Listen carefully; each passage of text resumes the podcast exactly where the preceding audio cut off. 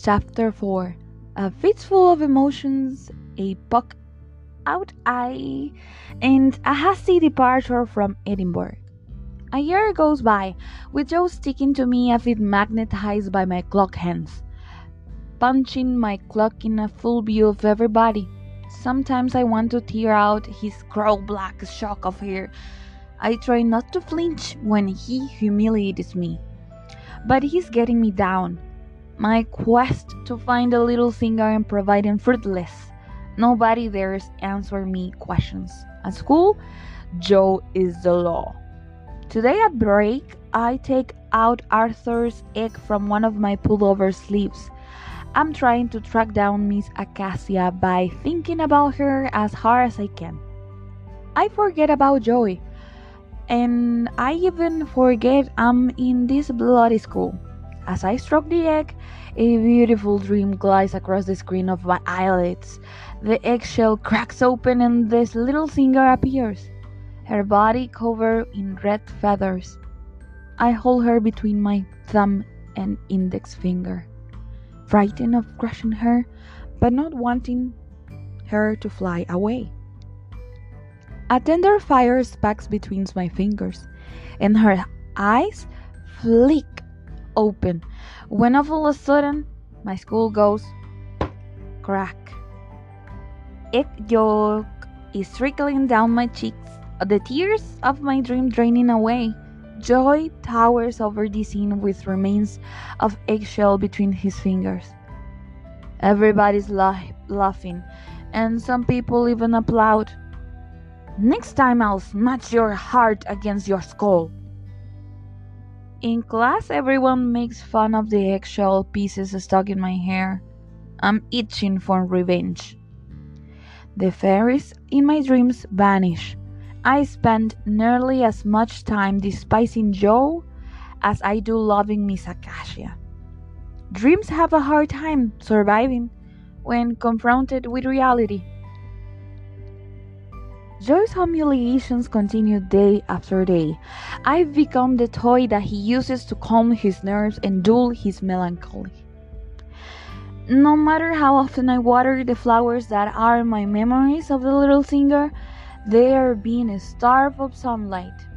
Madeleine goes to great lengths to comfort me, but she never wants to hear any tales of her heart.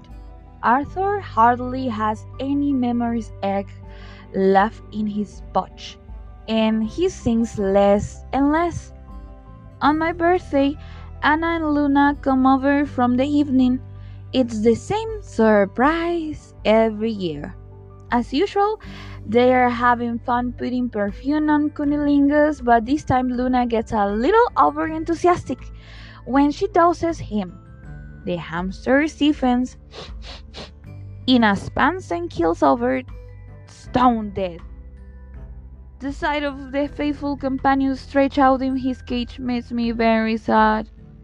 A long cuckoo escapes from my chest. As a consolation prize, I get a geography lesson of Andalusia from Luna. Ah, Andalusia. If only I could be sure that Miss Acacia was there I left right away. For years have gone by since my encounter with Little Singer, and nearly three days since I started school. I still look for her everywhere, but I can never find her. Little by little, my memories are being crushed under the weight of time. On the night before the last day of school, I got to bed with a bitter aftertaste in my mouth. I don't get a wink of my sleep. I'm too busy thinking about what I want to achieve tomorrow because this time I've made up my mind. It's time to conquer Amherst West.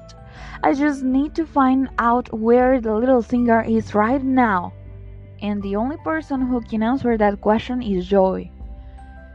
I watch down, tracing the shadows to the beat of my tick tock it's 27th June, and we're in the school playground under a blue sky, so blue you think that we were anywhere but Edinburgh.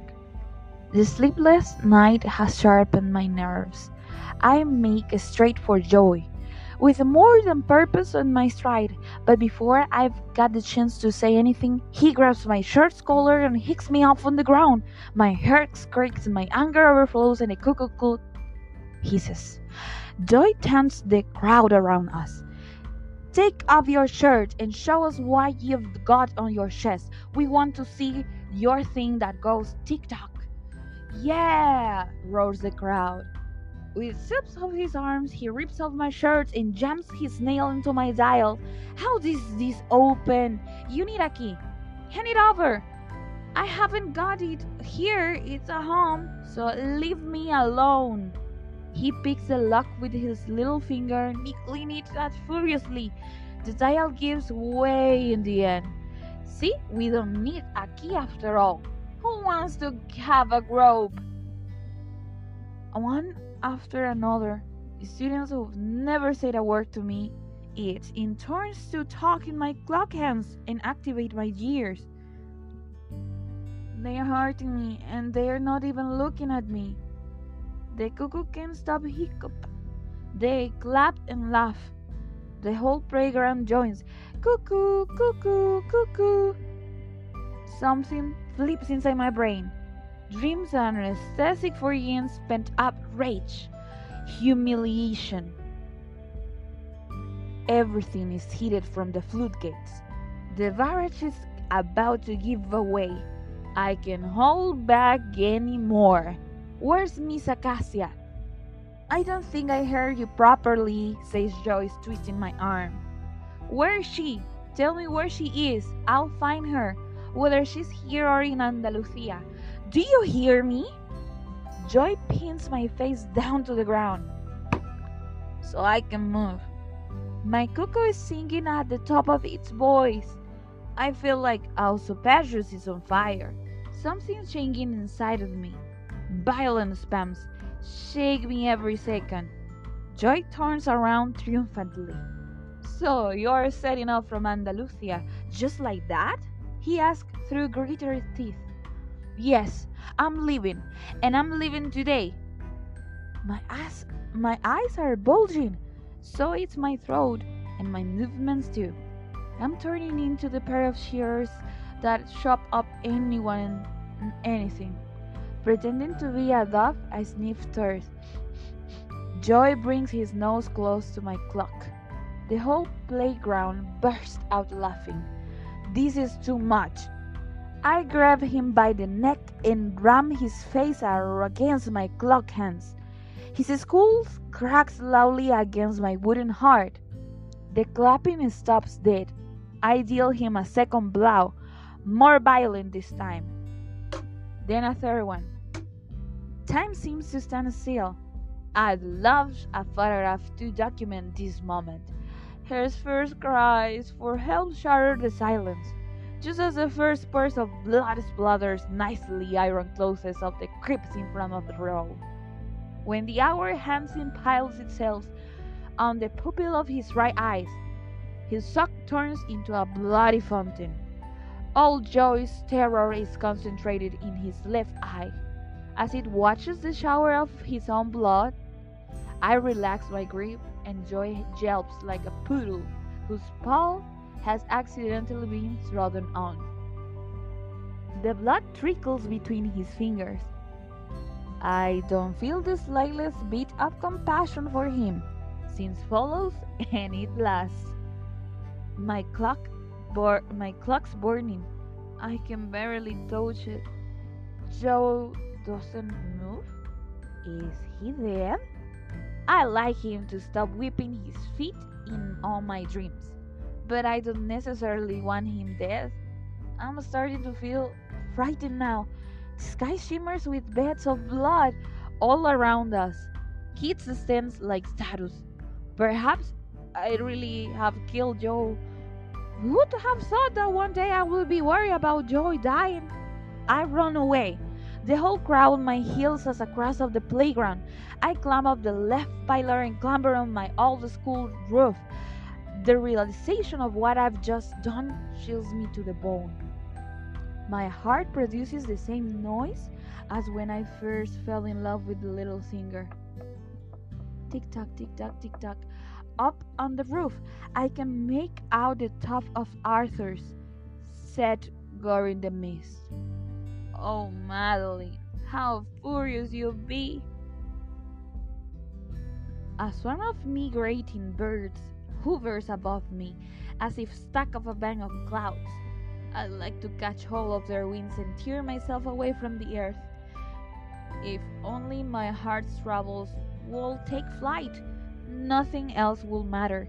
Please, dear birds, take me to Andalusia, and I'll find my way from there. But the birds are out of the reach, like chocolate piled high on a shelf, or the alcoholic flask of the tears in the cellar. In my dream of the little singer, where I have to climb over Joyce in order to get to her, I've, I, if I've killed him, things will be even more complicated. My clock is throbbing. Madeleine, you've got your work cut out. I must try to turn back time. I grab the hour hand hat that still warm with blood and tuck it backwards in one quick stroke. My ears win. The pain is unbearable. Nothing happens. I hear shooting. They're hiding this way from the playground. Joe is holding his right eye. I'm almost reassured to hear the injured poodle yelping. A teacher intervenes, and I hear the children denouncing me. All eyes scouring the playground like a radar. Panicked. I tumble from the roof and jump into the first tree I see. I scratch my arms in the branches and go crashing to the ground. Adrenaline gives me wings. My legs have never been in such a hurry to get to the top of the mountain. Did I? Do you have a nice day at school today? Madeleine asked as she tidies her shopping away from the kitchen cupboard. Yes and no, I answered, trembling all over. She looks, she looks at me, sees my twisted hour hand, and fixes me with disapproving stare. You saw the little singer again, didn't you? The last time you came home with the heart such a filthy mess, you'd heard her singing. Madeleine talks to me like if I'm a schoolboy slopping home with her best shoes rimmed after playing football. As she tries to straighten my clock hand with a crowbar, I start telling her about the fight. But it makes my heart beat faster again. You've been very foolish, can I turn back time by making my clock's hands go backwards? No, you'll put pressure on your gears and it will extremely painful, but it won't make the slightest bit of difference. You can never undo your past, your past actions, not even when you have a clockwork heart. I was expecting to be scolded horribly for poking Yeo's eye out but as Madeleine tries to look annoying, she's not entirely successful. And if her voice chokes, it's more with concern than anger. She seems to think it's less serious to poke out a bully's eye than to fall in love. Strange. Oh, when the saints suddenly come our way, it's unusual for Arthur to be paying us a visit at this time of the night. Ouch! A carry full of police officers making this way up the hill, and they are looking for the little wee man's set. If you can, what means? He says, out of breath. I got to go. They're coming to find me because of Joe's eyes. A fistful of different emotions sticks my throat. The rousing dream of uh, finding the little singer combined with fear of listening to my heart beating against the bars of prison cell. But Weight of melancholy draws everything. No more Arthur, no more Anna, no more Luna, and above all, no more Madeleine. I will come across a few sad looks on the course of my life, but the one Madeleine gives me right now will always be, along with just another one, the saddest I'll ever witness. Arthur, go and find Anna and Luna and try to find a carriage. Jack must leave town as fast as possible. I'll stay here to greet the police. Arthur plunged into the night, limping as fast as he can reach to the bottom of the mountain. I'll get your things ready. You'll need to be in the less than 10 minutes. What will you tell them? That you haven't come home.